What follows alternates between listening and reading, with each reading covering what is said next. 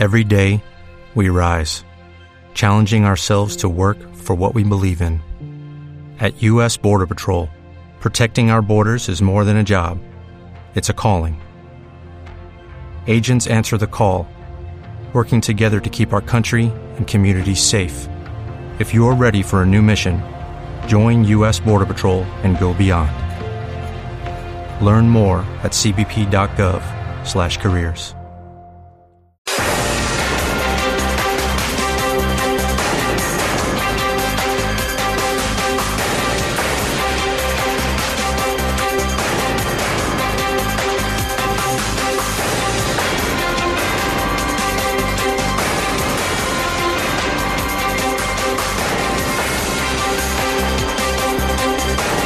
Seis de la mañana, dos minutos, escuchan Minuto 60.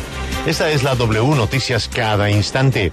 El gobierno y disidencias de las FARC de Iván Mordisco acordaron una mesa de diálogo.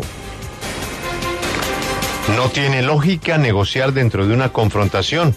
Eso dijo Andrei Avendaño, jefe de la Comisión de Negociación de las disidencias FARC. Las disidencias en Nariño estarían entrenando a menores de edad en Tumaco. El ELN aseguró que el gobierno de Gustavo Petro está incumpliendo los acuerdos. Avianca denuncia a la TAM porque comercializa vuelos sin permiso.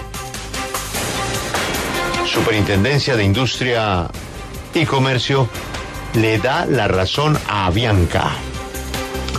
Esta es la W. Recuerden que en segundos tendremos nueva encuesta de intención de voto. Muy importante el dato que oiremos de Bogotá. La TAM respondió a Bianca por reclamación en su contra. Es irresponsable y tiene propósito anticompetencia.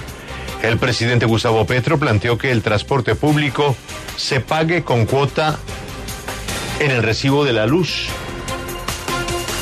Y pasó algo que no habíamos visto. Es que a Enrique Peñalosa le gustó la idea. Enrique Peñalosa, el nombre de Gustavo Petro, cualquier propuesta de Gustavo Petro, siempre le produce un automático rechazo. Pues esta vez no. Están eh, buscando una unión en un trabajo, por ahora, exploratorio entre Oviedo, Molano, Lara y Vargas para enfrentar la alcaldía de Bogotá. Mientras tanto, Oviedo tiene que defenderse de un contrato con el Fondo Nacional de Garantías que lo podría inhabilitar. A pocos meses de las elecciones regionales, el Consejo Nacional Electoral no tiene información de financiación de las campañas.